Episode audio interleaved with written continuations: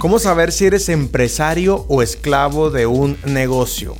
Invencibles. Hoy vamos a escarbar hondo porque, porque esto tiene que cambiar definitivamente.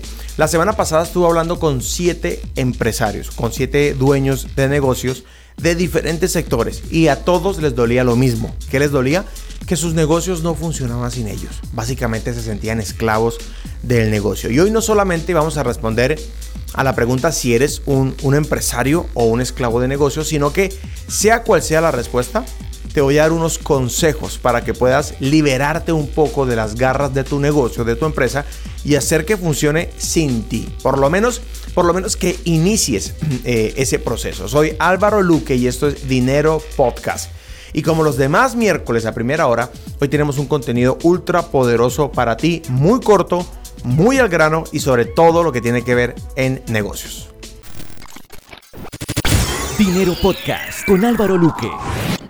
Como siempre, iniciamos Dinero Podcast con los trends, ¿verdad? Con, con las tendencias de lo que está ocurriendo. Y definitivamente este mes es un mes que está marcado por, por una idea que, que me parece alucinante, y es la del turismo espacial privado. Dos compañías se están disputando esta carrera y al día de hoy hay más de 600 tickets ya comprados por clientes para que a partir del primer semestre de 2022 las personas normales, comunes y corrientes, en teoría que tengan suficiente billete para poder comprar los tickets, puedan hacer turismo espacial, salir a ver a ver el planeta desde afuera. ¿Y quiénes estaban liderando esto? Pues básicamente el multimillonario eh, Jeff Bezos y también Richard Branson, ¿ok? Que por días de diferencia lo lograron. ¿Qué me parece a mí particular?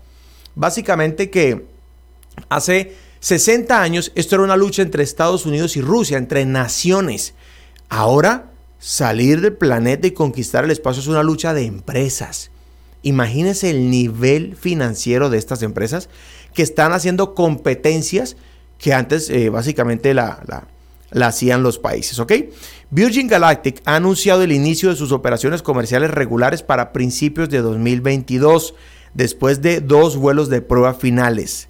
La fila, sin embargo, ya está larga como les dije, ya se han vendido 600 tickets de turismo espacial. ¿Ok?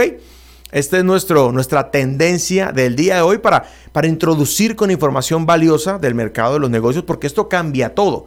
Inmediatamente haya eh, vuelos espaciales, se va a crear una industria alrededor de esto, pero esto, esto lo tocamos en otra ocasión. Vamos con el tema que nos compete para el podcast de hoy y es saber eh, si eres un empresario o eres un esclavo o una esclava de tu negocio y para eso tengo siete observaciones. Y si son creativos se van a dar cuenta que utilicé la palabra esclavo y con cada letra pues desarrollé una idea para que puedas evaluar en qué situación te, te encuentras respecto a tu empresa en este momento. No importa el tamaño de la empresa.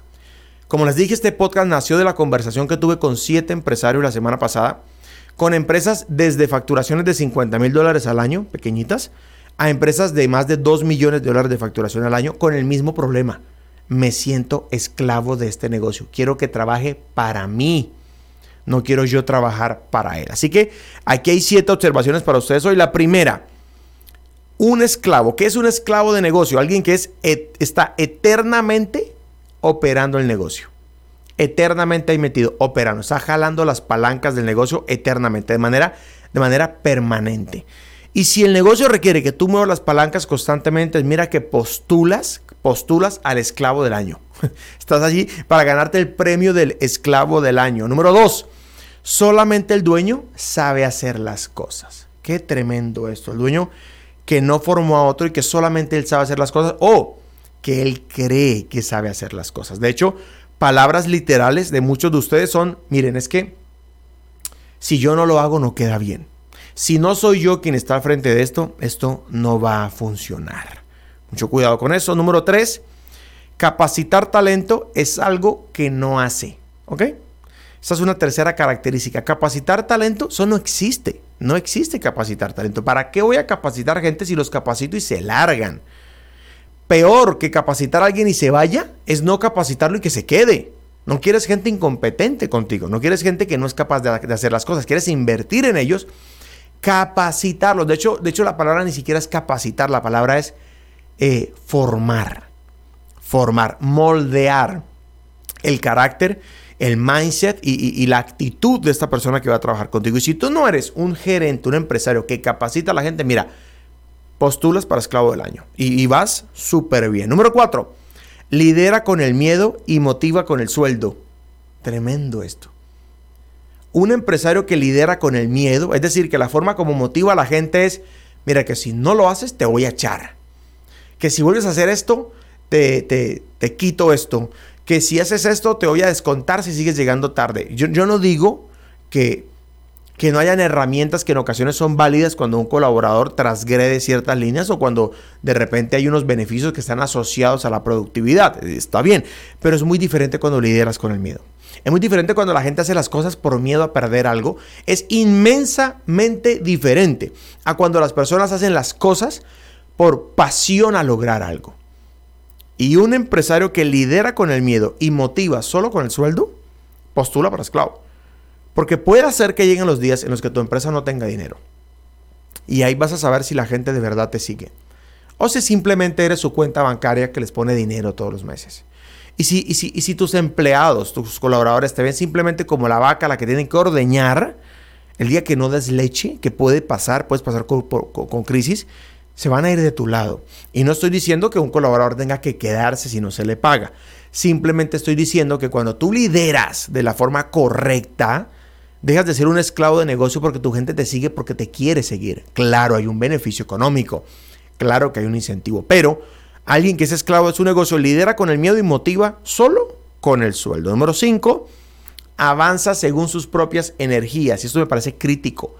Cuando el negocio avanza al ritmo del empresario, tendencia, mira, estás en el top 10 de los esclavos del año.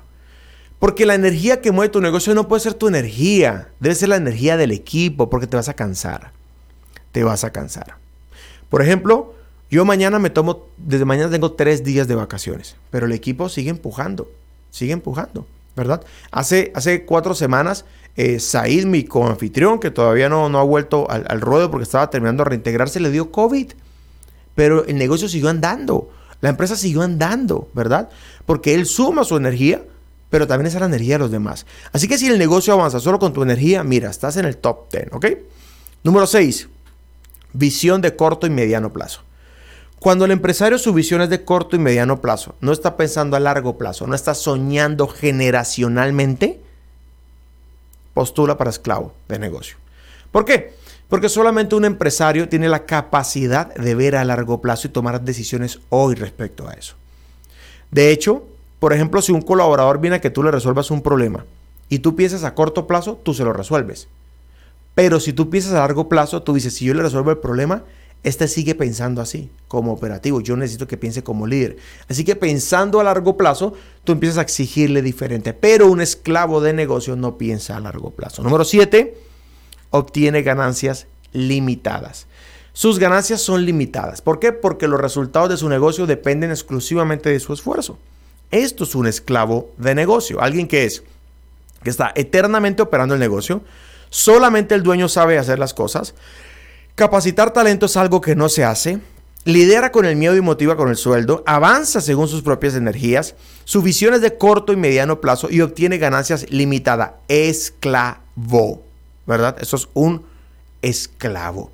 Y yo quiero que seas muy honesto y muy honesta y evalúes si si cumples algunas de estas características. Yo no quiero que te sientas mal, pero sí quiero que reflexiones, porque todos pasamos por esta etapa, todos la pasamos. Y la idea es que de repente si reúnes tres de las características, puedas proyectar hoy cómo, cómo pasar de tres a dos, cómo pasar de tres solamente a una, hasta que te alejes del perfil de esclavo y construyas una verdadera empresa. Una empresa es un sistema de sistemas que trabaja para ti. Claro, esto no es de la noche a la mañana, hay que construirlo, pero yo me comprometo ayudarte a construirlo, ayudarte a transformar, escúchame, ayudarte a transformar tu empresa en un sistema de 12 fuentes de ingreso que trabaje para ti.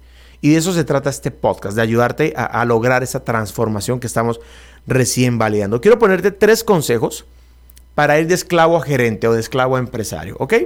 Y ya con esto básicamente vamos aterrizando y es la parte que querías escuchar. Número uno, invierte en formar tu propio liderazgo. Si tú eres un esclavo de tu negocio, el problema no es el negocio, el problema eres tú. Invierte en formar tu propio liderazgo. Yo empecé al revés. Yo primero me formé en liderazgo y luego tuve un equipo, lo cual me funcionó perfecto, ¿verdad? Porque yo ya tenía habilidades de liderazgo y sabía qué iba a hacer cuando tuviera un equipo. Porque me encanta trabajar hacia adelante, trabajar hacia el futuro. Entonces, invertí dos años y medio de mi vida en formarme como líder sin tener equipo. Cuando tuve equipo, supe liderarlo hasta cierto nivel. Ya estoy invirtiendo nuevamente en mí para crecer mi nivel de liderazgo porque mi equipo me alcanza y debo invertir más en mí para seguir creciendo. Número dos, consejo número dos, invierte en captar, capacitar y comisionar talento. ¿Qué es comisionar? Empoderar para que alguien haga algo. Debes invertir en captar, capacitar y comisionar talento permanentemente de estar captando talento, observando en el radar qué talento encuentras, incluso el talento que no necesitas hoy. Incluso el talento que vas a necesitar. De hecho, hay gente que tú captas y la capacitas para un trabajo hoy, pero tú no lo quieres ahí, tú lo quieres en otro lugar. ¿De qué depende que esa persona llegue donde tú quieres llevarlo? Pues también depende mucho de su actitud. De repente puede que crezca como puede que no, pero estás buscando eh, captar, capacitar y comisionar talento permanentemente. Estás invirtiendo en esto permanentemente porque debes comprender que el verdadero negocio es la gente.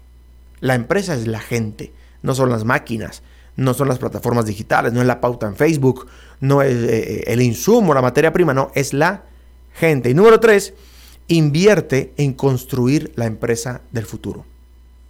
¿Cuánto tiempo y dinero estás invirtiendo en construir la empresa del mañana, la del futuro? Porque tu empresa de hoy tiene tendencia a desaparecer porque las cosas cambian, es normal.